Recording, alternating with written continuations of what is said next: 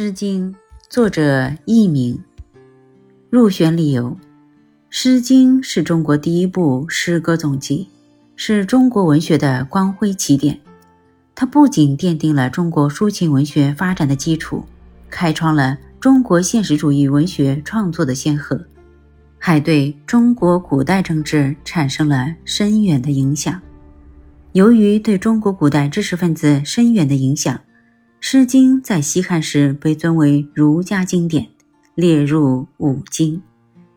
作者简介：《诗经》是一部编纂而成的诗歌总集，除了周王朝乐官制作的乐歌、公卿烈士进献的乐歌，还有许多民间的歌谣。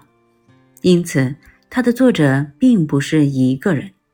而关于《诗经》的主要编辑者，流传着孔子删诗。王者采诗，周朝太师编定三种说法，目前尚无定论。名著梗概：《诗经》收集了从西周到春秋约六百年间的三百余首诗歌，如今流传三百零五首，分为风、雅、颂三个部分。风共一百六十篇，主要是采集当时十五个地区的民间歌谣。因此也叫十五国风，这一部分数量最多，艺术价值也最高，是《诗经》的核心。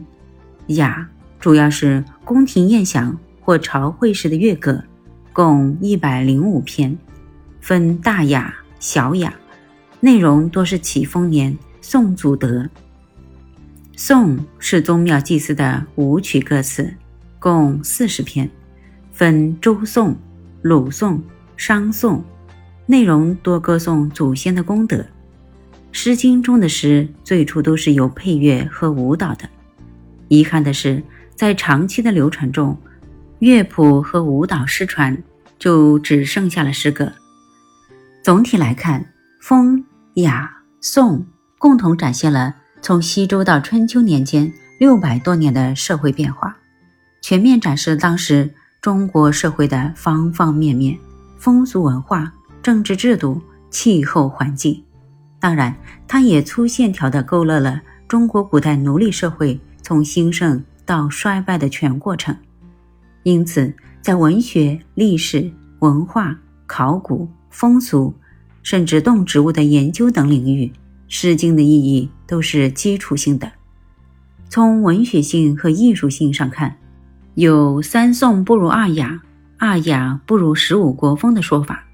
风又称国风，一共有十五组，包括周南、少南、贝、雍、魏、王、郑、贵、齐、魏、唐、秦、兵、陈、曹十五个地区的民歌。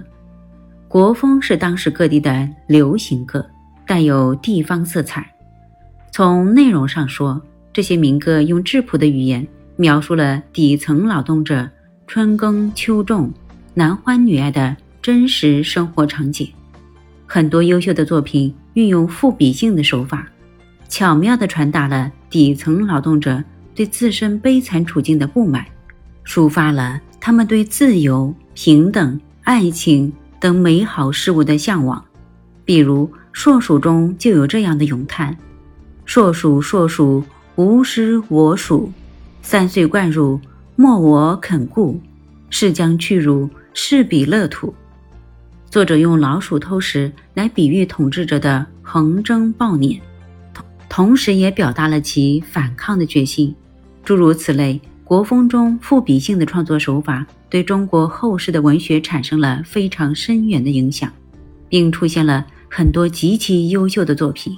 孔子曾说：“诗三百，一言以蔽之，思无邪。”这句话的意思是说，《诗经》三百篇，如果用一句话来概括它的特点，那就是温柔敦厚。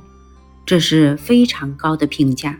所谓温柔敦厚，在孔子看来，是一个人修身养德的标准，而诵读《诗经》正是达到这一标准的有效途径。因此。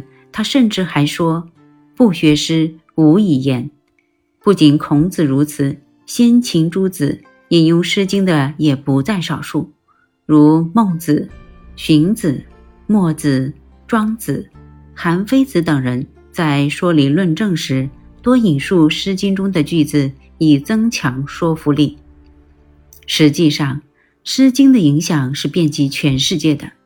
日本、朝鲜、越南等邻国很早就传入了汉文版的《诗经》，而从18世纪开始，又陆续出现了法文、德文、英文、俄文等译本。